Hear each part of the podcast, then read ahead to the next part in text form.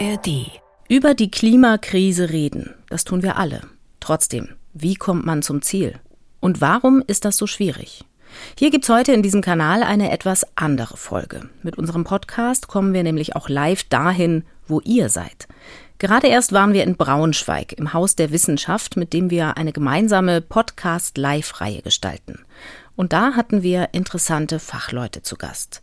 Diesmal mit Jasmin Appelhans als Moderatorin, die unsere Frau für Klimathemen ist und die ihr sonst hier bisher selbst als Gesprächspartnerin erleben durftet.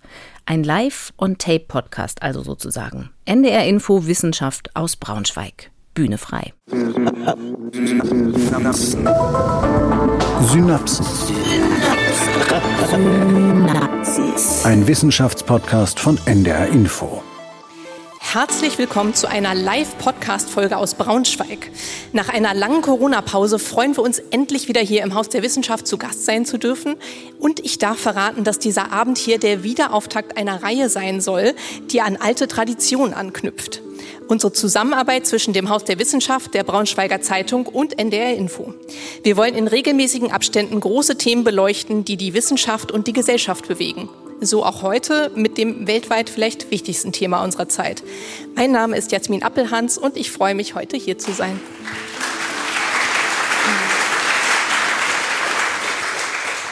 Ja, eine globale Krise, die nicht weggeht und aus einer Aneinanderreihung von schlechten Nachrichten zu bestehen scheint. Wie kann und soll man die kommunizieren? Hilft es Menschen einfach nur zu informieren, um sie zu mobilisieren? Wie groß ist das Risiko, dass sich Klimaangst ausbreitet, dass Menschen psychisch beeinträchtigt werden? Und wo der Forschungskonsens doch so groß ist, warum gelingt es offenbar nicht, die Politik zum wirklich wirkungsvollen Handeln zu bewegen? All diese Fragen möchte ich heute hier besprechen und dazu begrüße ich auf dem Podium erst einmal Christine Merck. Sie ist Wirtschaftswissenschaftlerin am Kiel Institut für Weltwirtschaft und stellvertretende Leiterin des Forschungszentrums Global Commons und Klimapolitik und sie forscht insbesondere zur öffentlichen Wahrnehmung von Klimamaßnahmen. Guten Abend. Hallo. Ebenso begrüßen möchte ich Stefan Heinzel. Er ist Psychologe und forscht an der TU Dortmund unter anderem zu den Themen Klimakrise und psychische Gesundheit und insbesondere auch zum Thema Klimaangst. Herzlich willkommen auch Ihnen. Hallo. Ja, wenn Sie die Ankündigung gesehen haben, dann sehen Sie, dass hier ein Gast leider fehlt heute Abend. Nicht hier ist Anne Reif, die ist spontan erkrankt. Sie hat als Klimakommunikationswissenschaftlerin hier in Braunschweig lange geforscht und auch an der Uni Hamburg. Ich selbst habe aber einen Hintergrund in der Klimafolgenforschung und habe auch kurz im Bereich Wissenschaftskommunikation geforscht. Das heißt, ich hoffe, dass ich das hier ein bisschen auffangen kann und auch so ein bisschen diese Themen mit ansprechen kann. Um uns einzustimmen auf die Diskussion, habe ich im Vorfeld ein paar Stimmen in der Kieler Innenstadt eingeholt, da wo ich wohne. Und dabei habe ich Menschen dazu befragt, wie ihre Meinung zur derzeitigen Klimakommunikation von Medien, Politik und Wissenschaft ist. Das können wir uns einmal anhören.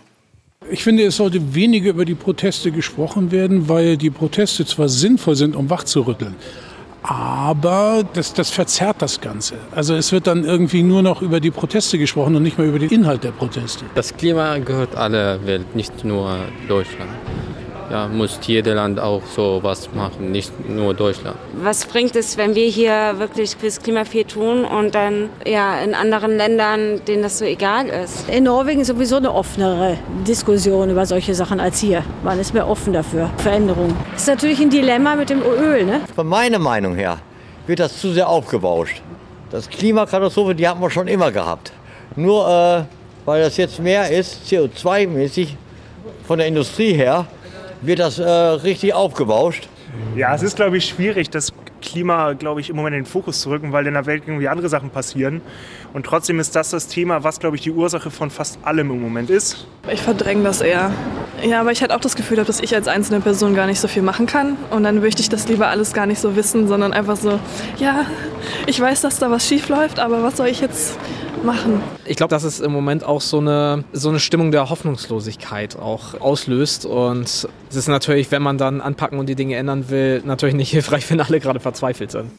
Ja, Herr Heinzel, diese Verzweiflung, von der wir gerade gehört haben, liegt der Grund vielleicht auch in der derzeitigen Klimakommunikation von Medien, Politik, Wissenschaft, kann das sowas auslösen, so eine Verzweiflung? Na, ich glaube, man sieht an diesen Kommentaren ja auch äh, verschiedene äh, Auffassungen. Das eine ist die Verzweiflung, das andere ist die Verdrängung. Also ich glaube, es ist, es ist so ein bisschen beides und ich glaube, das, das hängt schon sehr stark damit zusammen, wie darüber berichtet wird ne? und wie darüber gesprochen wird, was da für Diskurse aktuell laufen. Inwiefern? Also was löst das aus genau? Naja, also wir, wir forschen da gerade auch so ein bisschen dazu. Wir, man nennt das auch die Verzögerungsdiskurse, um, um die es da geht. Und das fand ich jetzt so einen ganz guten repräsentativen Querschnitt über die verschiedenen äh, Verzögerungsdiskurse, die äh, so laufen.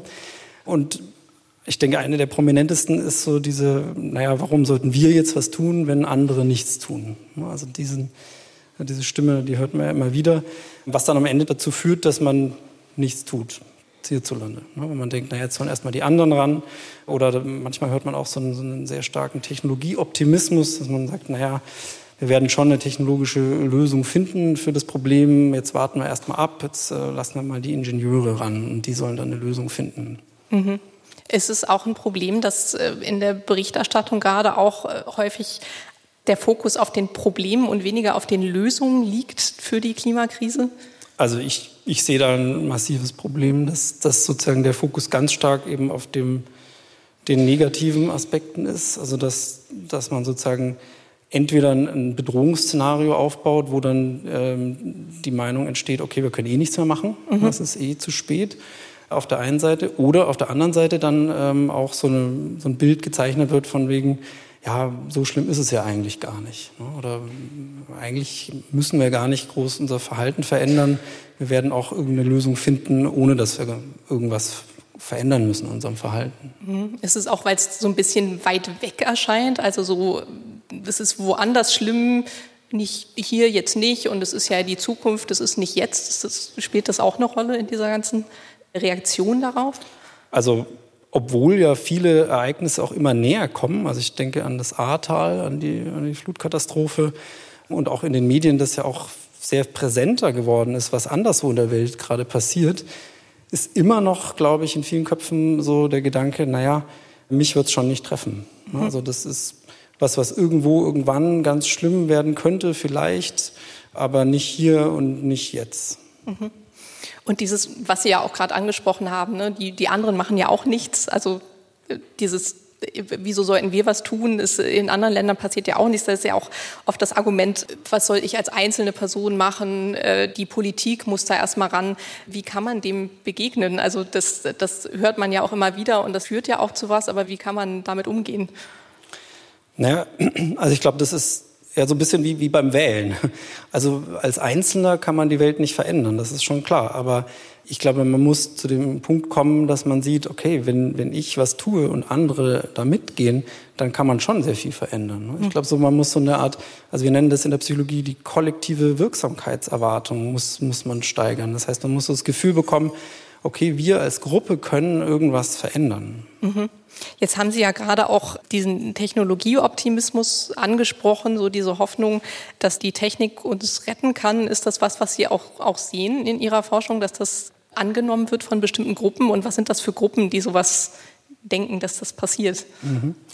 Also wir haben Aktuell läuft die Studie noch, das heißt, wir haben noch keine äh, Antworten darauf, mhm. ähm, aber genau das interessiert uns. Ne? Also wir wollen wissen, also was, was sind es für Diskurse, die besonders stark ausgeprägt sind? Welche Gruppen verfolgen welche Diskurse äh, und welche Auswirkungen hat das dann auch? Ne? Und also unsere Hypothese ist, dass viele dieser Diskurse im Endeffekt dazu führen, dass man ähm, eben nicht, hand, nicht hand, ins Handeln kommt mhm. oder auch bestimmten Klimaschutzmaßnahmen nicht zustimmt, aus den verschiedensten Gründen. Mhm.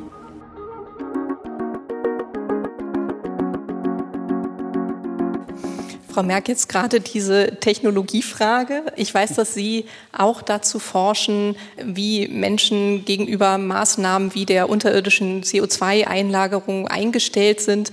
Was können Sie dazu sagen? Was wissen Sie aus Ihrer Forschung? Ist das was, was viele Menschen wirklich als Lösung der Klimakrise ansehen oder als Ergänzung, die sie ja eigentlich nur sein kann? Das sind sehr viele Fragen auf einmal. Ähm also zum einen würde ich sagen, Technologien sind ganz, ganz wichtig und Technologien werden uns vielleicht nicht retten, weil was genau ist Rettung, wenn wir bei 1,5 rauskommen oder bei 1,9. Aber wir brauchen Technologien. Und bei den Technologien geht es aber um Solarenergie, es geht um Fernwärme, es geht um ähm, Geothermie, es geht um Windenergie, also Technologien, die wir bereits haben. Es geht nicht darauf, darum zu warten auf diesen wunderbaren Fusionsreaktor, der uns dann irgendwie grenzenlose Energie umsonst bringt. Denn darauf können wir uns nicht verlassen. Es kann nicht sein, dass wir in Verzögerungsdiskurse einsteigen und sagen, naja, wir warten jetzt noch mal zehn Jahre, dann haben wir die eine Technologie, die alles löst. Weil das ist äh, extrem unwahrscheinlich. Und auch in zehn Jahren, wenn wir einfach jetzt so weitermachen, die nächsten zehn Jahren, sind wir auch schon an einem Punkt, an dem wir eigentlich nicht hinwollen, nämlich über 1,5 Grad. Und wenn wir speziell in Deutschland gucken, dann sind wir sehr vorsichtig mit Technologien. Also wenn wir zum Beispiel über die CO2-Abscheidung und Speicherung uns angucken oder auch die Alkalisierung der Meere, das heißt, wir bringen Gesteinsmehl in die Meere aus, damit die Meere mehr CO2 aus der Atmosphäre aufnehmen können, sind wir in Deutschland sehr, sehr zurückhaltend. Das hat verschiedene Gründe. Zum einen sind wir nicht so technologieoffen, wenn wir das zum Beispiel mit Norwegen vergleichen, die da sofort sagen, super, CCS kennen wir, also die Abscheidung von CO2. Und die unterirdische Speicherung, das kennen wir, das wollen wir machen. Das ist eine Lösung, ein Lösungsweg, ein Puzzlestück im Gesamtbild. In Deutschland sind wir unter anderem natürlich irgendwie ängstlich vor den Risiken. Dann haben wir uns wenig damit beschäftigt in den letzten zehn Jahren. Also wenn wir irgendwie in der Öffentlichkeit fragen, kaum jemand kennt die Technologie, kann sie einschätzen, was dazu führt. Alles, was wir nicht kennen, löst erstmal Angst aus. Und dann gibt es noch andere Ängste, die tatsächlich von Risiken kommen. Und das ist so ein Mix in Deutschland. Und der andere Teil ist aber dieser Verzögerungsdiskurs. Zu sagen, okay, wenn wir jetzt aber CCS machen, dann machen wir doch einfach nur das weiter so. Und wir müssen doch aber besser werden. Wir müssen unseren Ausstoß senken. Und wir dürfen nicht diese Technologie nehmen, die aus dem Bereich der Öl- und Gasindustrie kommt, die ja uns eigentlich erst da dahin gebracht haben, wo wir sind. Und das ist diese Ambivalenz, mit der wir irgendwie umgehen müssen. Wir brauchen auch solche Technologien und wir müssen auch ganz stark die Emissionen senken und im Zweifel heißt das halt eben auch, dass wir auf die Expertise von Firmen angewiesen sind, die wir vielleicht gar nicht unbedingt weiter fördern wollen. Also wir sind so ein bisschen gefangen in den verschiedenen Dingen, die wir wollen und den Möglichkeiten, die wir dafür haben, um dahin zu kommen. Sie haben jetzt gerade gesagt, äh, dass das gar nicht so bekannt ist in der Bevölkerung, gerade diese eher technisch anmutenden Maßnahmen wird ja auch eher von neuen Technologien gesprochen, weil das mit der Technik ja auch nicht so ganz unterscheidbar ist, weil Gesteinsmehl malen ja an sich eine natürliche Sache ist, aber es ist ja nicht was, was nicht eine Technik irgendwie auch erfordert.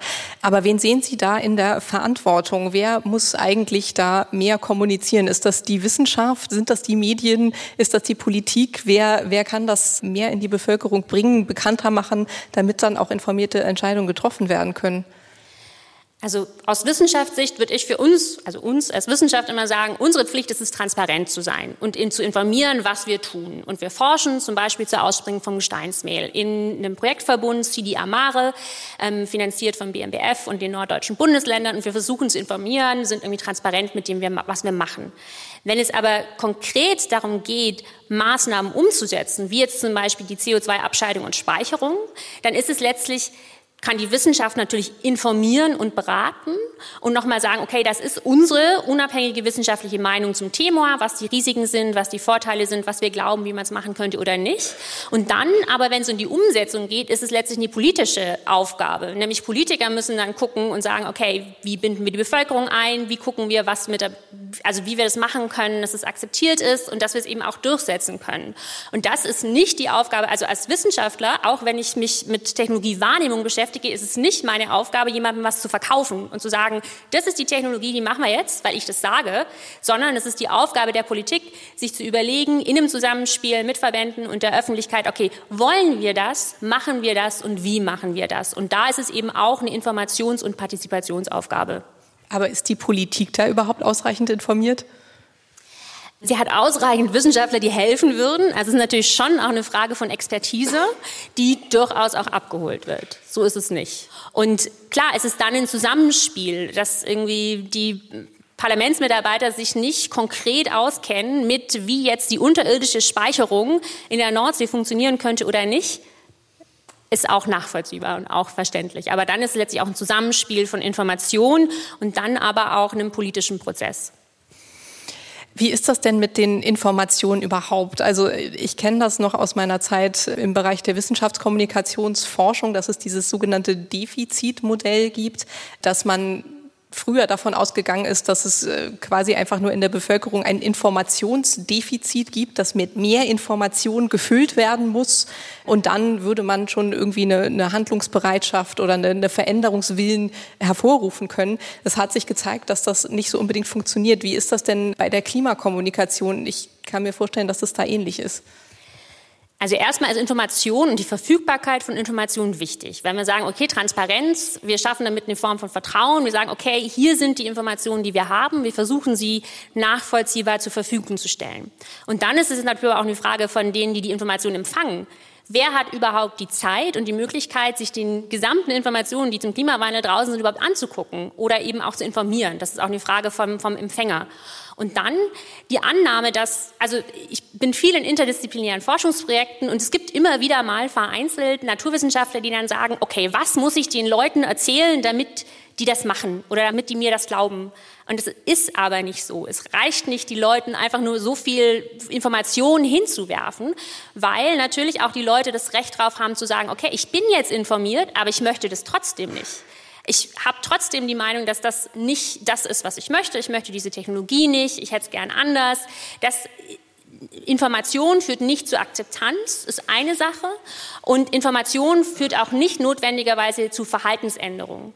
Also es gibt zum Beispiel, was häufig ähm, ein Ruf ist, dass wir alle unseren individuellen CO2-Rechner haben müssten um dann zu sehen, ach, hier, das stoßen wir aus und dann, sobald wir das wissen, senken wir, was wir ausstoßen.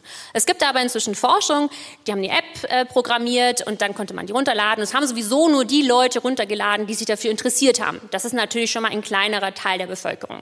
Und selbst bei diesen Interessierten, die im Zweifel, den wir jetzt mal unterstellen würden, sie wollen auch ihren CO2-Fußabdruck senken, hat diese App nur sehr kurzen Einfluss drauf gehabt. Also kurzfristig ging der CO2-Ausstoß runter, und dann ging er aber wieder hoch.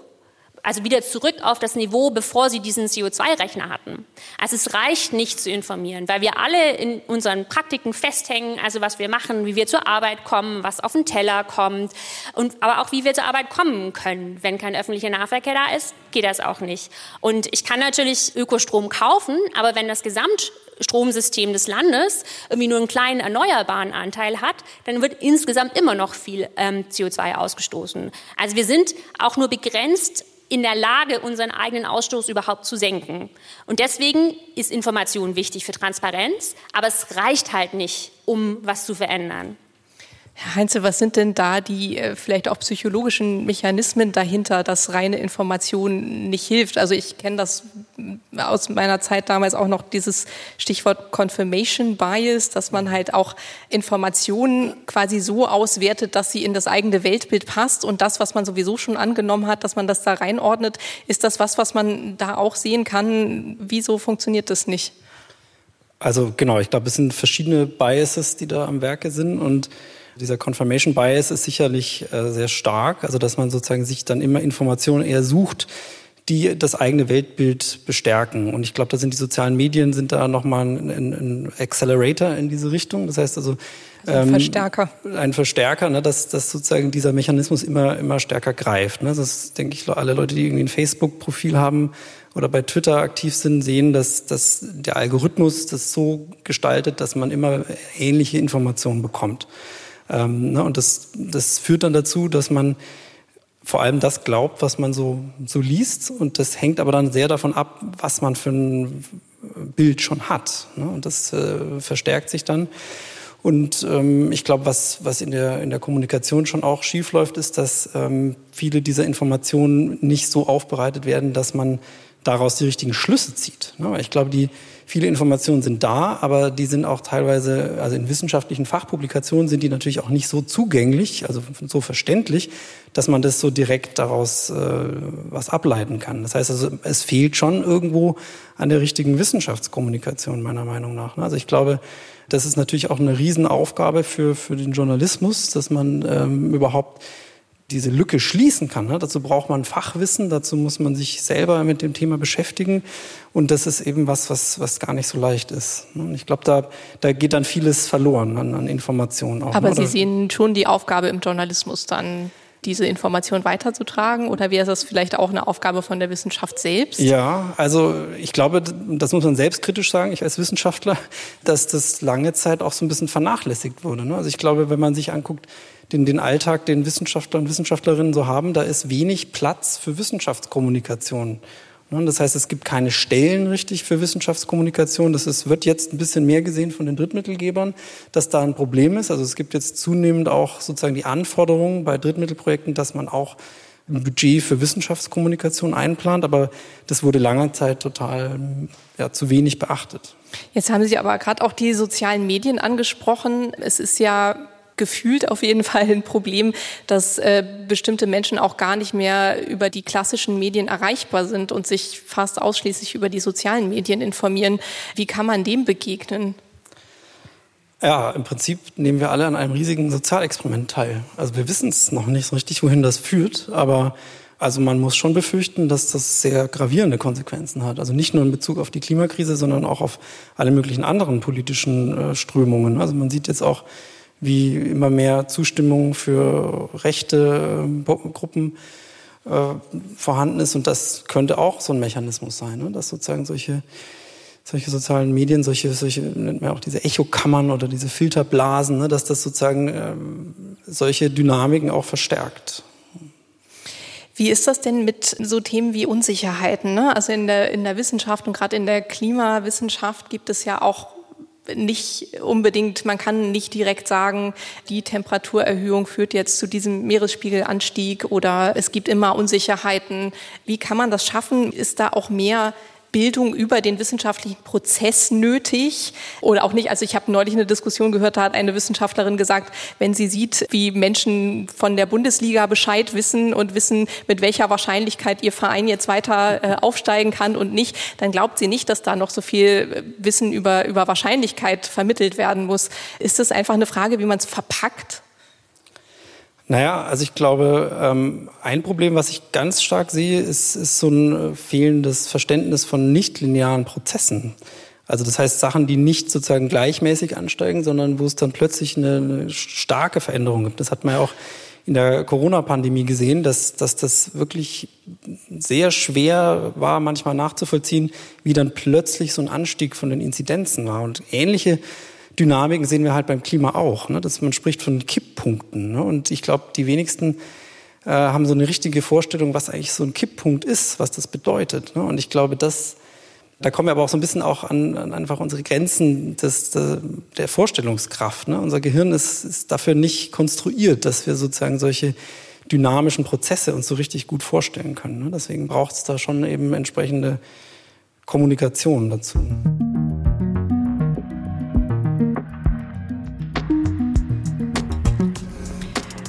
Frau Merck, viel wird ja auch, wenn man jetzt über wirtschaftliche Prozesse spricht, im Rahmen der Klimaanpassung oder auch äh, Vermeidung von CO2-Ausstößen, dann äh, heißt es immer, es ist, also das Narrativ ist so, es ist teuer, es ist nicht wirtschaftlich. Dabei ist das ja sehr kurz gedacht. Also wenn man langfristig sieht, was da auf uns zukäme, wenn das jetzt alles ungebremst so weiterginge, dann wäre das ja wesentlich teurer. Wie ist das zustande gekommen, dieses Narrativ? Und warum wird das auch immer noch weiter so fortgeführt?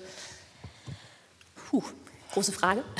Na, verschiedenste Gründe. Also wir können bei uns selber anfangen. Wir verändern uns ungern. Also wir haben schon immer so gern so ein bisschen überschaubar und es bleibt so, wie es ist. Und jetzt zu sagen, okay, ich fange jetzt an, anders über meine Ernährung nachzudenken. Ich fange an, anders nach, darüber nachzudenken, wie ich heize. Das ist erstmal mit Kosten verbunden. Oder ich muss einen Kühlschrank kaufen. Nehme ich jetzt den C, also relativ gesehen weniger effizienten, wo ich heute weniger für zahle, oder nehme ich den A+, der mir irgendwie über die Zeit, der jetzt teurer ist, aber der mir über die Zeit Strom spart.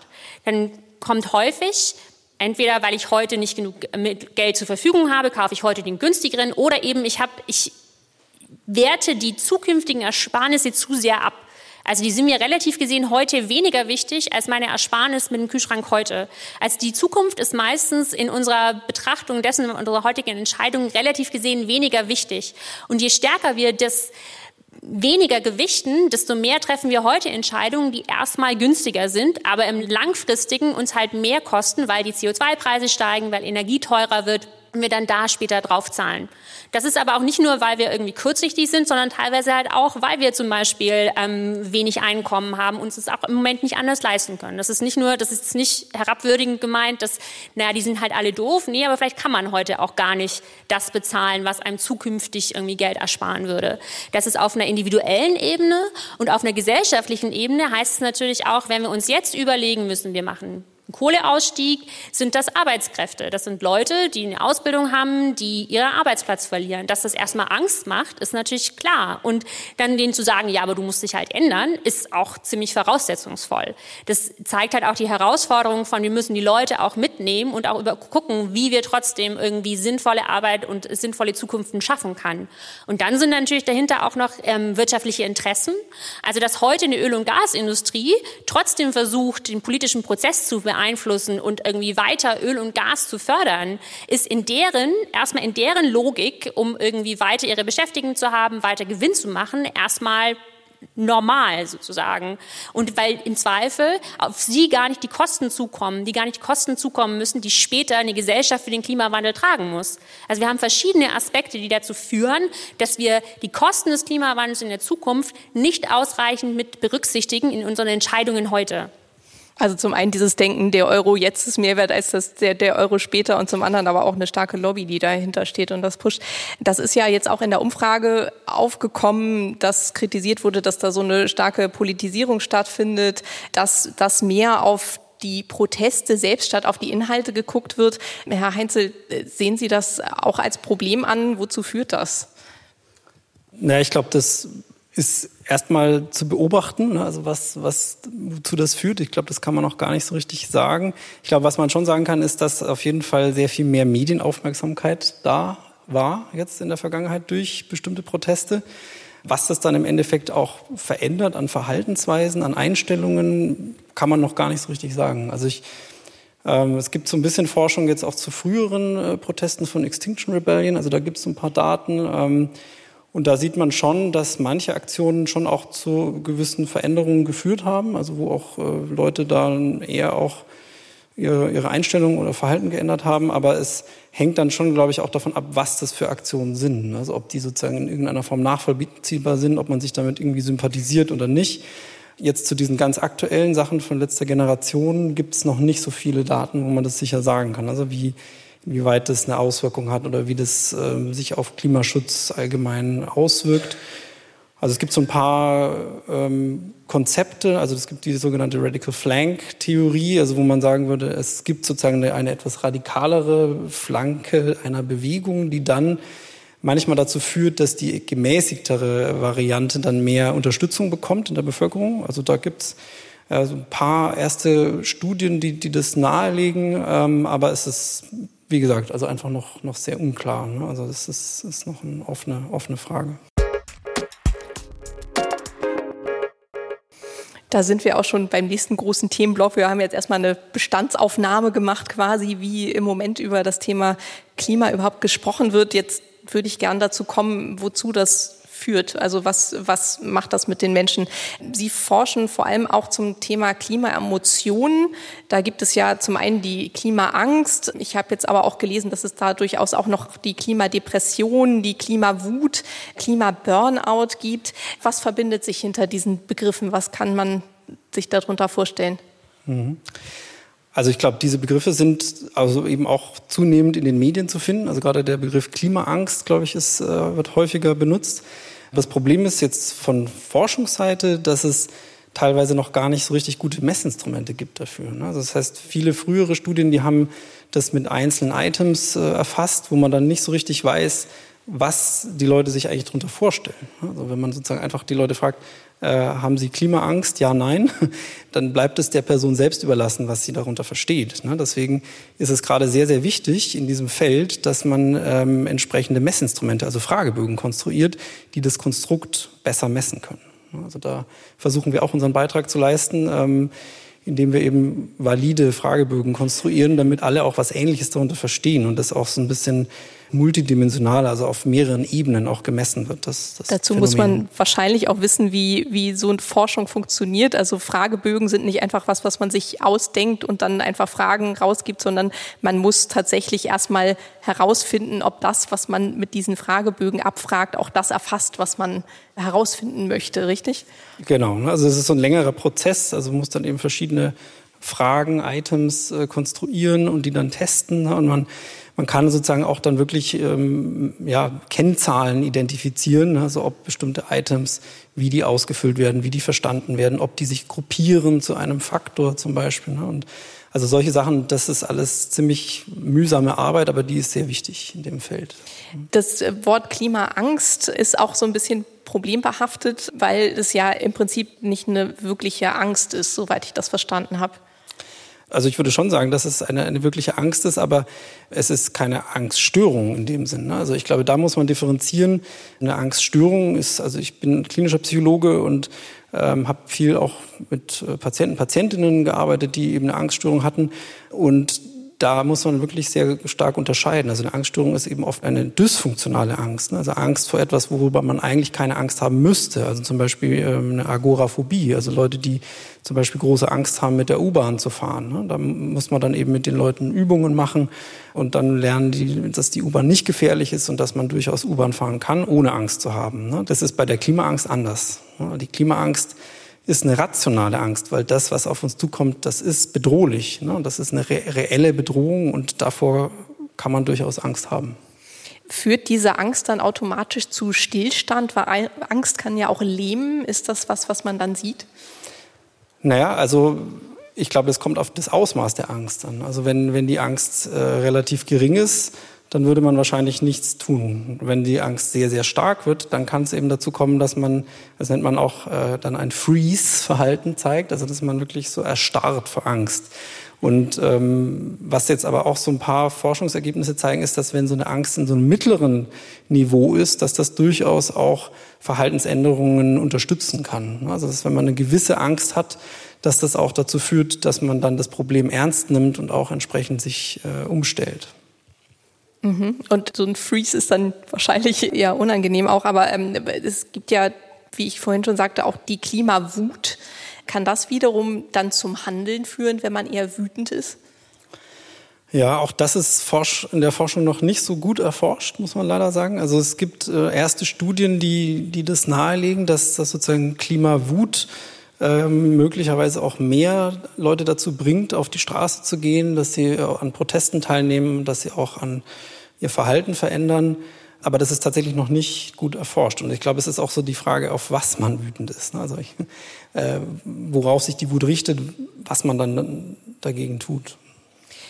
Kann diese Klimaangst auch vielleicht der Grund dafür sein, dass äh, es zu einer wirklichen Klimaleugnung kommt? Also dass man so große Angst davor hat, dass man dann zur Leugnerin, zum Leugner wird? Ja, naja, ich glaube, da ist man so ein bisschen wieder bei diesen äh, Verzögerungs- oder Verdrängungsdiskursen. Ne? Das Angst ist ein unangenehmes Gefühl. Keiner möchte gerne Angst haben.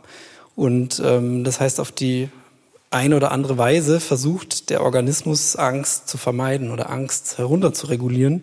Und da sind eben solche ja, Verleugnungs- oder Verdrängungsdiskurse sind da natürlich ähm, ein Mittel, was aber leider nicht besonders hilfreich ist auf lange Sicht. Ne? Also man kann sich kurzfristig davon ablenken, ne, dass, dass das Problem vielleicht gar nicht so schlimm ist oder dass es mich nicht betrifft oder dass es den Klimawandel gar nicht gibt. Ne? Das ist ja sozusagen die Leugnung. Aber im Endeffekt führt es dazu, dass weniger Leute was dagegen tun und dann wird die Krise immer schlimmer. Also das kann man, glaube ich, sagen, dass, dass sozusagen diese verschiedenen Leugnungs- und Verdrängungsdiskurse nur sehr kurzfristig und auch für einen selber nur äh, eine kurzfristige Wirkung haben und für die Gesellschaft wirklich ein Problem darstellen. Ist das zum Teil auch ein Grund, warum es äh, so wenig Druck auf die Politik gibt oder dass die Politik auch so wenig handelt, dass es halt äh, zum einen diesen Stillstand auch in der Bevölkerung gibt, aber dass auch es diese KlimaleugnerInnen gibt oder ist das auch ein Resultat der Klimakommunikation, dass jetzt nicht von Politikseite gerade alles in die Waagschale geworfen wird, um da überhaupt noch was zu retten?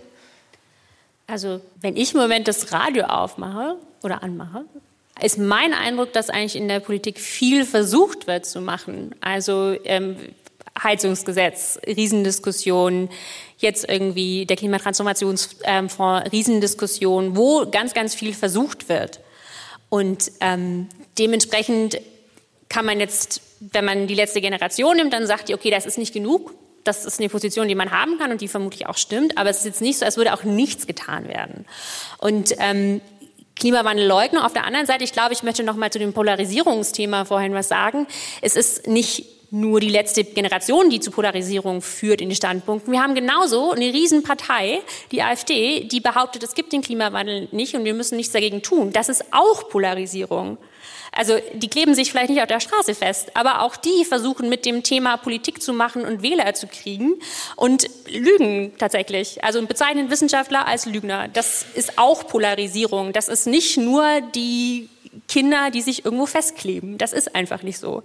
Und ja, Klimawandelleugner oder eben halt auch Interessen, die weiter daran festhalten, fossile Energie zu fördern, führen dazu, dass auch Klimawandelleugnung propagiert wird.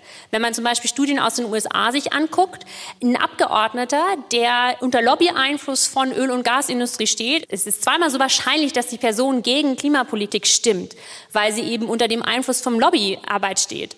Und die Lobbyarbeit führt eben auch dazu, dass es Desinformationskampagnen gibt. Shell und andere große Öl- und Gasindustrien wissen seit langem, dass der Klimawandel ein Problem sein wird, werfen aber sehr viel Geld in die Waagschale, um weiter ihr Geschäftsmodell zu propagieren und ich möchte jetzt nicht Shell direkt eingreifen, aber es gibt eben auch Interessen, die der Öl- und Gasindustrie zugehören und die Desinformation streuen. Das führt zu Polarisierung und es führt zu Nichthandeln, weil man als jemand, der sich nicht täglich mit dem Thema beschäftigt und vielleicht nicht irgendwie einen wissenschaftlichen Artikel einfach mal so runterliest und sagt, ach ja, jetzt habe ich es verstanden, dann nicht mehr so genau weiß, was man eigentlich glauben soll.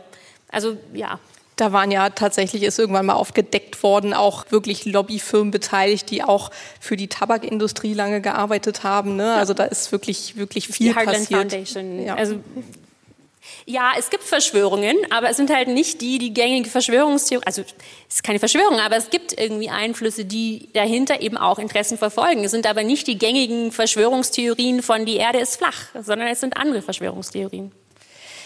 Dabei ja, gibt es ja eigentlich durchaus in der Bevölkerung schon auch eine Bereitschaft zur Änderung. Also Sie forschen, wie gesagt, ja auch daran, wie, wie die Einstellung der Menschen ist. Was haben Sie gesehen, wenn Menschen informierter über bestimmte Maßnahmen, wir haben vorhin das CCS angesprochen, das unterirdische Speichern auch von CO2, sind Menschen dann mehr bereit, ähm, dann auch zu sagen, ja, das wollen wir, das soll die Politik vorantreiben. Wie ist da überhaupt die Bereitschaft, was zu machen? Was sehen Sie da in Ihrer Forschung? Ich glaube, ich würde da erstmal differenzieren. Ähm, es gibt Maßnahmen zur Senkung von CO2-Ausstoß, also wie zum Beispiel Verkehr, ähm, erneuerbare Energien. Und da ist es, glaube ich, schon auch so, dass Leute dann eher bereit sind, auch was zu tun. Wenn wir über die Technologien sprechen, mit denen ich mich beschäftige, das sind bei CCS, ist es eher so ein, naja, wir müssen mal gucken, vielleicht brauchen wir das, aber eigentlich sind die Leute schon vorsichtig. Ich beschäftige mich aber auch mit anderen Technologien, die noch weniger bekannt sind, wie zum Beispiel Strahlungsmanagement, also das Abschirmen von Sonnenlicht von der Erde, damit die Temperatur weniger stark steigt. Die natürliche Analogie sind zum Beispiel Vulkanausbrüche. Vulkanausbrüche schleudern so viel Schwefelpartikel in die Stratosphäre, dass es relativ gesehen für ein Jahr oder zwei kälter wird. Das gibt es in der Geschichte immer wieder, dass das passiert ist. Und wenn wir mit Leuten über Maßnahmen sprechen, die sowas imitieren würden, also wie langfristig bringen wir Partikel in die Stratosphäre ein mit ähm, Flugzeugen, dann sind Leute zumindest in Deutschland, mit denen wir gesprochen haben, eher schockiert und sagen, nee, das wollen wir nicht. Und sie sind sogar bereit, mehr dazu für zu tun, die Emissionen zu senken. Also etwas dazu für zu tun, dass der Klimawandel gebremst wird, um zu vermeiden, dass wir zum Beispiel anfangen, global die Sonne abzuschirmen. Also das ist auch so ein ganz interessanter Effekt, weil es einfach so undenkbar ist und so ein problematisches Thema und so ein schwieriges Thema auch. Und das ist auch was, was wir sehen.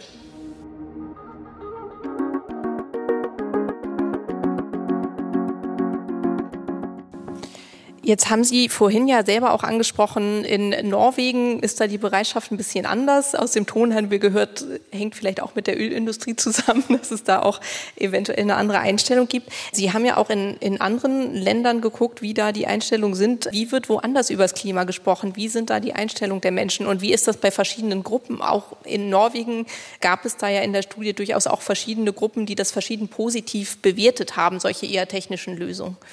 Wir haben gerade erst eine Studie gemacht, ähm, wo wir auch China und Taiwan mit dabei haben. Und ich war sehr überrascht über das geringe Ausmaß an Klimawandelangst. Also wenn wir sagen, das Fragen ist Klimawandel ein ernsthaftes Problem, ist das in Europa relativ breiter Konsens. Es gibt natürlich auch immer Leugner, aber es gibt ein relativ breiter Konsens, okay, Klimawandel wird ein Problem sein. In Asien finden wir das sehr viel weniger. Woher das kommt, kann ich tatsächlich gar nicht so genau sagen, aber hm, so ein bisschen genauer gucken. Was wir auch in Norwegen zum Beispiel ist halt CCS auch ein Thema, auch weil das ist, was ich vorher mit meinte, mit die Leute kennen die Technologie. Und wenn wir etwas kennen, haben wir im Zweifel schon weniger Angst davor, als wenn es neu ist. Und in Norwegen ist CCS, also die Abscheidung und Speicherung von CO2, ein Thema seit den 80ern alle Parteien sind irgendwie dafür und wenn es gibt eine Partei inzwischen, die dagegen ist und die ist dagegen, weil sie sagt, wir sollten da nicht so viel Geld ausgeben, Staatsgeld und nicht, weil sie grundsätzlich sagen, wir sollten diese Technologie nicht verwenden.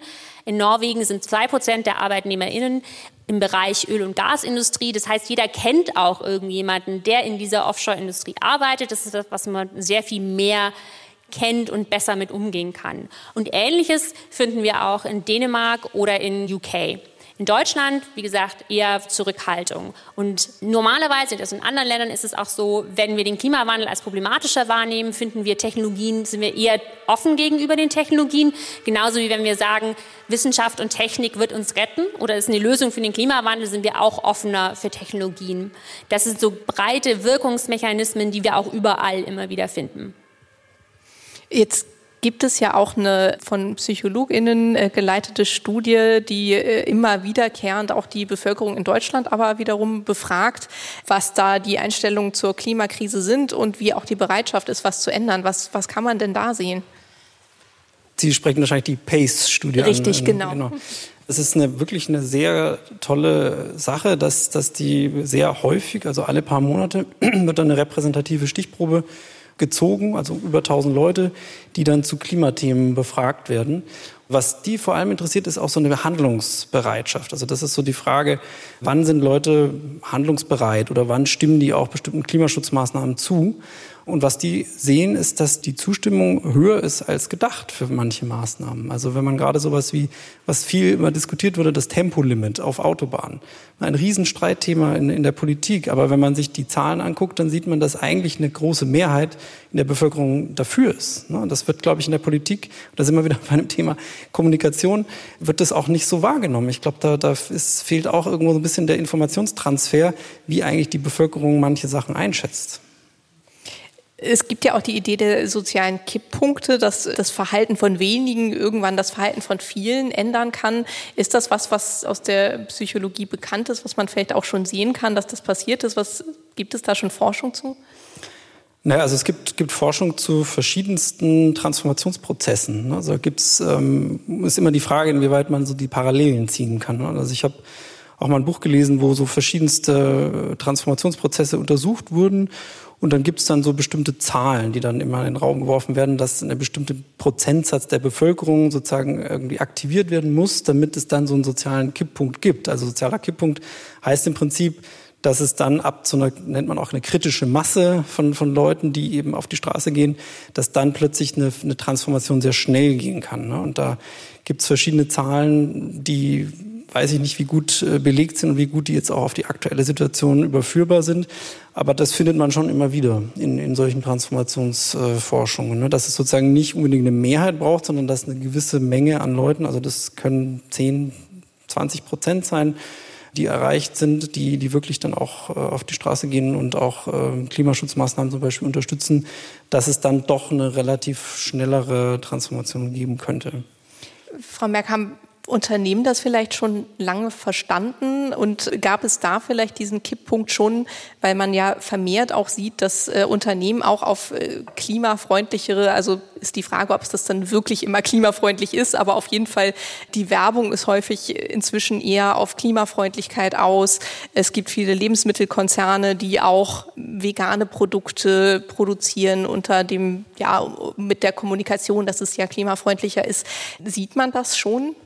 Ja, ich denke schon. Es liegt auch daran, dass viele Unternehmen ähm, schon länger im EU-Emissionshandelssystem sind, also schon länger dafür bezahlen müssen, dass sie CO2 ausstoßen und ihnen klar ist, dass es Ende der 2030er keine Zertifikate mehr geben wird. Also sie dann eigentlich nichts mehr ausstoßen dürfen, kein zusätzliches CO2 in die Atmosphäre ausbringen dürfen. Und die planen bereits darin auf diese zweite Hälfte 2030, weil sie wissen, sie müssen. Und es ist ein glaubwürdiger Pfad, den die EU da beschreitet. Wir sehen dann, glaube ich, aber auch, dass es im Verkehrsbereich und im Ernährungsbereich und im Gebäudebereich eben nicht so ist, weil es uns alle betrifft und die Politik sich da noch gar nicht so sehr rangetraut hat an diese Bereiche und wir da jetzt sehr viel aufholen müssen.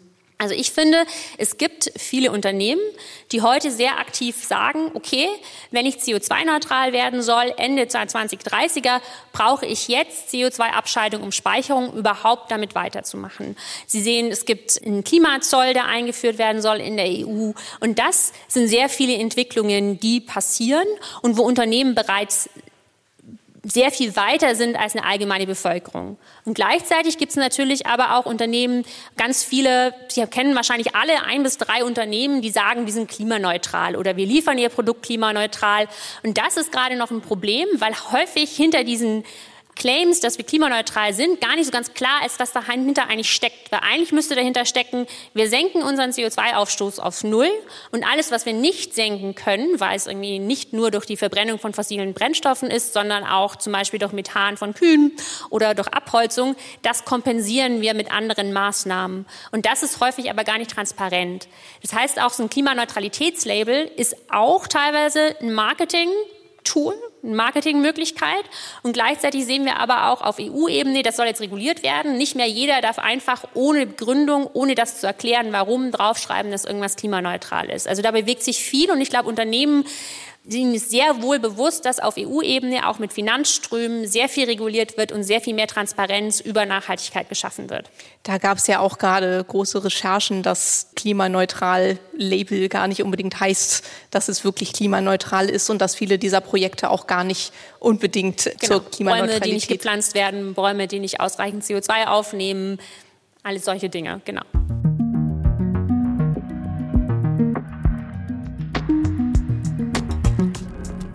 Wenn wir jetzt aber mal dazu kommen, wie wir vom Reden zum Handeln kommen, das war ja eigentlich die Überschrift dieses Abends. Sie haben ja auch Studien zum Thema Nudging gemacht, also wie man Menschen vielleicht dazu bringen kann, durch sanftes Anstupsen, also Nudging auf Englisch heißt eigentlich Anstupsen, dazu bringen kann, sich klimafreundlicher zu verhalten. Was haben Sie da genau gemacht und funktionieren solche Maßnahmen?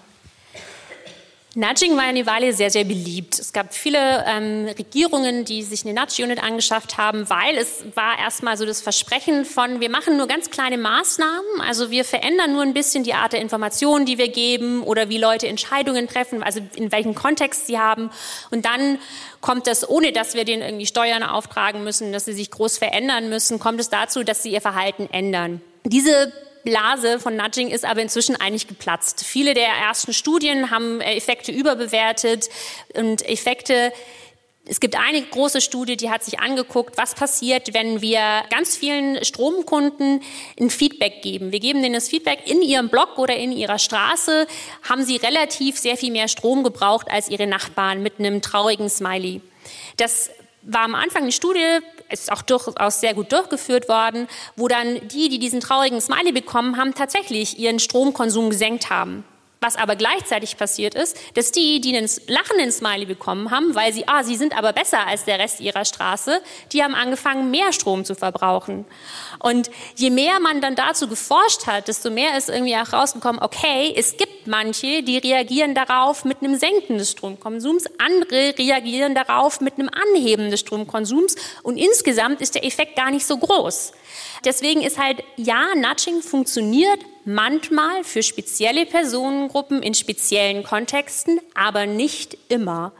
Das heißt also, wenn wir zum Beispiel das vergleichen mit einem CO2-Preis, also für jeden ist ein Produkt teurer, das mehr CO2 ausstößt, als ein Produkt, das weniger CO2 ausstößt. Das wirkt für jeden. Und jeder kann sich überlegen, möchte ich das teurere oder das günstigere haben. Beim Nudging ist aber, reagiert jeder unterschiedlich. Dementsprechend ist das, was Nudging mal versprochen hat an Verhaltensänderungen, löst es letztlich nicht ein. Sie haben, glaube ich, auch mal diese Climate Challenge gemacht. Ist das auch was, was Sie da auch beobachtet haben? Vielleicht können Sie einmal kurz erzählen, was Sie da gemacht haben und ob das auch so eine Nudging-Maßnahme war. Ich würde das nicht als Nudging bezeichnen, weil wir da sehr explizit auch äh, drüber gesprochen haben. Also Nudging ist ja oft so ein bisschen nicht so explizit, äh, was man dann an, an Veränderungen ähm, macht. Wir haben an der FU Berlin, also ich war vorher in Berlin, äh, bevor ich nach Dortmund gegangen bin, und da haben wir an der Uni äh, eine Climate Challenge gemacht. Das heißt also, die Leute, die teilgenommen haben, die ähm, haben dann von uns so Aufgaben gekriegt. Also die haben vier Wochen lang teilgenommen und haben jede Woche zu einem Thema so bestimmte Aufgaben gekriegt. Also zum, zum Beispiel zum Thema Mobilität war dann eine Aufgabe, dass sie in einer Woche möglichst klimaneutral zur Arbeit oder zur Uni kommen sollten. Also dass sie möglichst mit dem Fahrrad fahren oder mit Öffis und nicht mit dem Auto.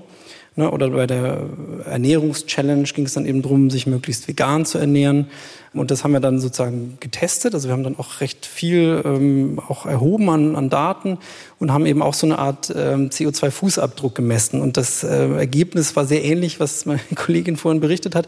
Also wir haben im Prinzip gesehen, dass das funktioniert. Also die Leute können sozusagen über einen gewissen Zeitraum ihren CO2-Fußabdruck reduzieren. Aber wir haben dann eben auch vier Wochen später nochmal eine Nachbefragung gemacht und da war dieser Effekt wieder weg. Also das heißt, also das ist wirklich gar nicht so leicht. Und ich glaube, das ist, deckt sich auch mit viel der, der Psychologieforschung zum Thema Verhaltensveränderung, dass das einfach was ist, was, was gar nicht so leicht ist, so Gewohnheiten zu verändern. Ne? Also wenn man einfach bestimmte Gewohnheiten aufgebaut hat, dann kann man die nicht so einfach so ähm, über den Haufen werfen. Also das, das ist wirklich sehr mühsame Sache. Und ich glaube, da kommen wir dann auch so ein bisschen jetzt zu dem Punkt individuelle Veränderungen und Veränderungen auf einer Systemebene. Und ich glaube, die, das, was wir mit dem Fußabdruck messen, das sind eben sozusagen die individuellen Veränderungen, die wir als Einzelpersonen umsetzen können, aber die stoßen halt auch an Grenzen. Ne? Also man hat einfach in einer Gesellschaft, die eben sozusagen nachhaltige Produkte nicht ähm, fördert, sondern eher im Gegenteil nicht nachhaltige Produkte subventioniert, also beispielsweise Milch. Ja, also es gibt äh, Riesensubventionen für Kuhmilch, deswegen ist Kuhmilch deutlich günstiger als Hafermilch obwohl Hafermilch eigentlich das sehr viel nachhaltigere Produkt wäre. Ne? Und so, so ist es eben in einem System, was eben nicht nachhaltige Produkte fördert, sehr schwierig, äh, auf individueller Ebene wirklich einen großen Beitrag zu leisten. Also ich glaube, da muss man wirklich dann auch an die Systemebene ran. Also Sie haben beide gerade eigentlich für Preiserhöhung für klimaschädliche Produkte plädiert oder gesagt, dass das eine Maßnahme wäre, die helfen könnte. Was wären denn sonst noch für Maßnahmen, die wirklich aus der Politik kommend helfen könnten, dann auch ins Handeln zu kommen?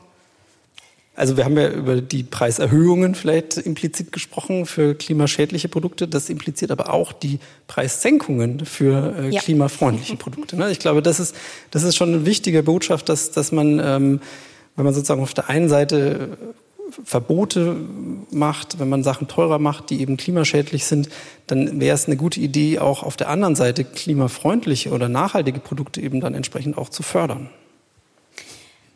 Das sehr unbeliebte Thema der Verbote wir sind irgendwie alle, irgendwann sind mal ähm, Lampen verboten worden, die irgendwie viel, viel mehr Wärme abgeben, als sie eigentlich Licht abgeben oder sehr viel mehr Energie aufwenden, um Wärme zu machen, obwohl sie eigentlich gar nicht Wärme machen müssen. Das hat dazu geführt, dass sich der Markt ganz verändert hat. Heute gibt's die Glühbirnen so nicht mehr. Es gibt, ähm, am Anfang hat sich jeder noch beschwert, oh, das Licht ist so unangenehm, aber inzwischen gibt's da auch Licht, das vollkommen nett ist, schön, angenehm und es ist nicht die ineffiziente Glühbirne.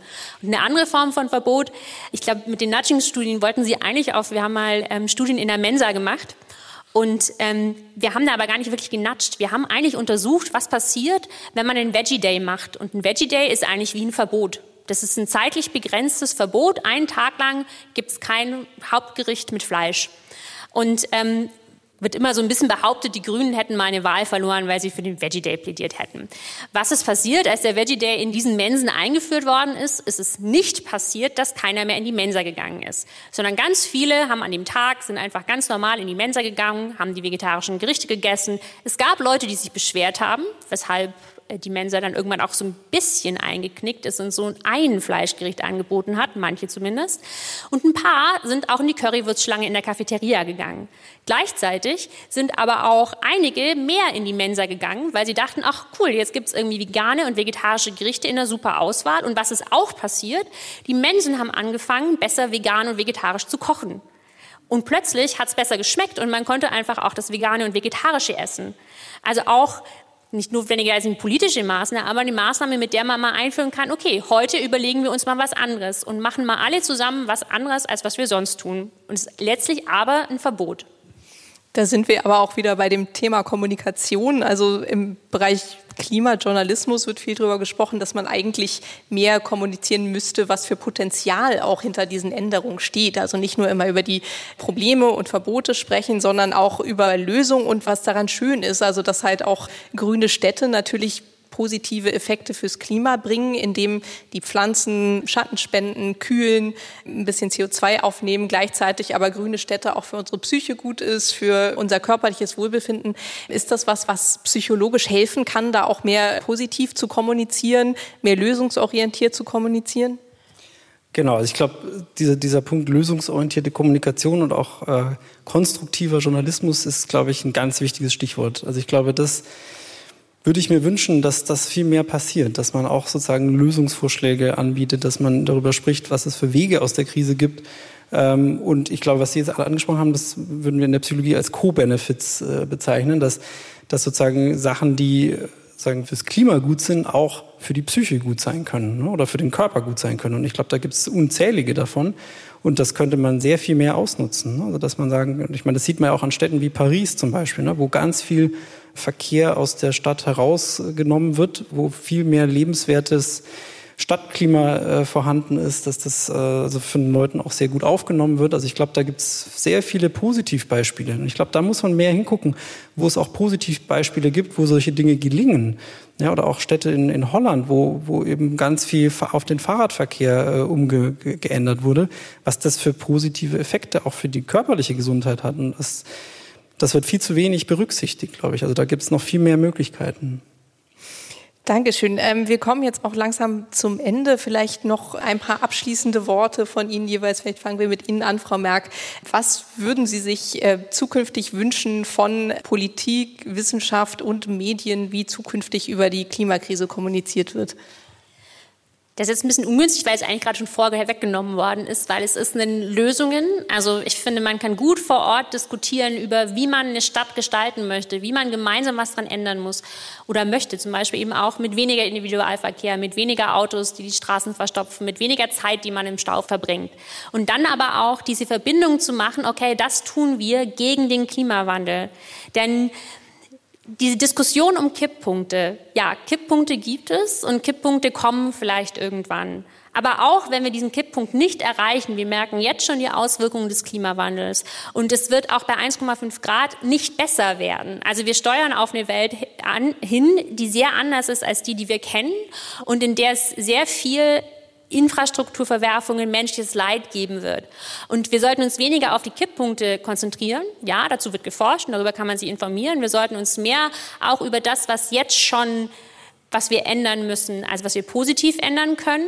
Und auch ohne Kipppunkte gibt es genügend Gründe, um was zu tun. Und ich würde mir wünschen, dass Politiker das Thema nicht nehmen, um die Bevölkerung zu spalten, sondern miteinander versuchen, über konstruktiv voranzugehen. Also wenn sich Politik streitet, dann vielleicht darüber, wie ein Heizungsgesetz ausgestaltet werden muss, nicht darüber, ob es den Klimawandel grundsätzlich gibt und dieses Thema Klimawandelleugnung zu nutzen, um Wählerstimmen zu bekommen. Ich fände es gut, wenn diese Polarisierung nicht stattfindet und wenn da auch gemeinsam in gesellschaftlichen Konsens an was erarbeitet wird, was eine Lösung sein kann.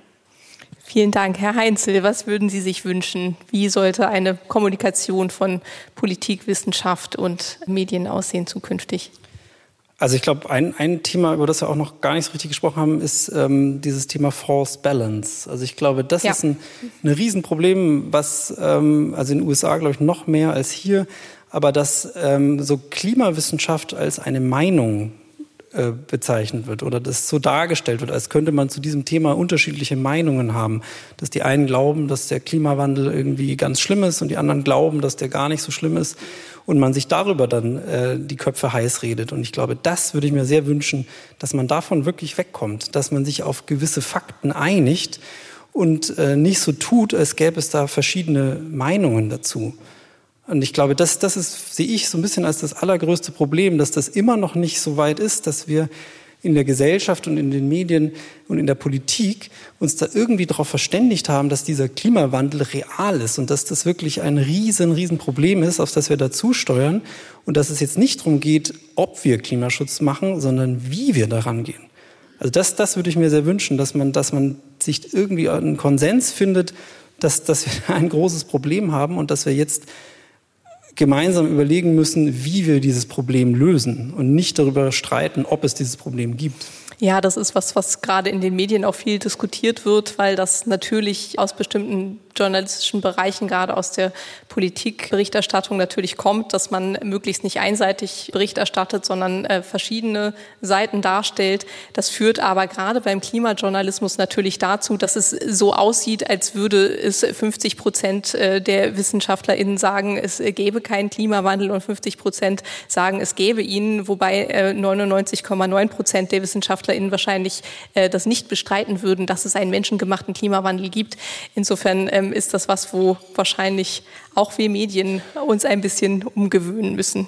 Vielen herzlichen Dank Ihnen beiden. Vielen Dank dem Podium Christine Merck und Stefan Heinzel. Vielen Dank auch Ihnen im Publikum. Für die Technik und die Redaktion waren heute verantwortlich Xenia Bethke, Joche Zeising, Matthias Fürstenberg und Corinna Hennig. Mein Name ist Jasmin Appelhans und wir freuen uns, wenn Sie und ihr unseren Podcast auch abonniert in der ARD Audiothek oder überall, wo es Podcasts gibt. Denn wir haben auch viele schöne andere Themen. Zum Beispiel geht es bei uns auch um Kriegstraumata oder auch um die Zukunft der Fischerei. Vielen herzlichen Dank. Synapsen. Ein Wissenschaftspodcast von NDR Info. Die Klimakrise ist da, mit voller Wucht. Aber es gibt auch viele Ideen für ihre Lösung. Im NDR Info Podcast Mission Klima zeigen wir nur die Lösungen, die wirklich einen Unterschied fürs Klima machen. Zum Beispiel, wie man die Leute vor Ort mitnimmt, wenn bei ihnen ein Windrad vors Haus gebaut wird. Wir waren in einem niedersächsischen Dorf, wo möglichst alle davon profitieren sollen. Wir wollen ja die Energiewende und, und wir sehen, dass es sein muss. Und das Wichtigste war, wir haben alle gesagt, wenn etwas kommt, machen wir es nur alle gemeinsam. Ein anderes Beispiel. Wir haben ein Mutter-Tochter-Duo besucht. Die beiden setzen auf klimaschonende Technologien bei sich zu Hause und steuern damit ihren Beitrag zur Energiewende bei. Also ich wollte eigentlich für mich was Gutes, für die Umwelt was Gutes. Und ja, dann muss man schon mal in die Tasche greifen, auch ein bisschen tiefer, ne? Und wir haben mit einem Start-up-Gründer gesprochen, der den Umbau der Wirtschaft zur Klimaneutralität ermöglichen will. Mit unserer Geldanlage. Wenn ich eine Aktie kaufe, bin ich plötzlich Mitbesitzerin oder Mitbesitzer des Unternehmens und habe was zu sagen. Ich habe zum Beispiel was dazu zu sagen, wer da am Drücker sitzt, wer im Vorstand sitzt, was das Unternehmen macht, wie die sich aufstellen. All das darf ich mitentscheiden. In Mission Klima zeigen wir die besten Klimaideen und stellen die Menschen vor, die sie umsetzen. Immer lösungsorientiert und konstruktiv. Die neueste Folge unseres Podcasts findest du jetzt unter anderem in der ARD Audiothek. Ich hoffe, wir hören uns.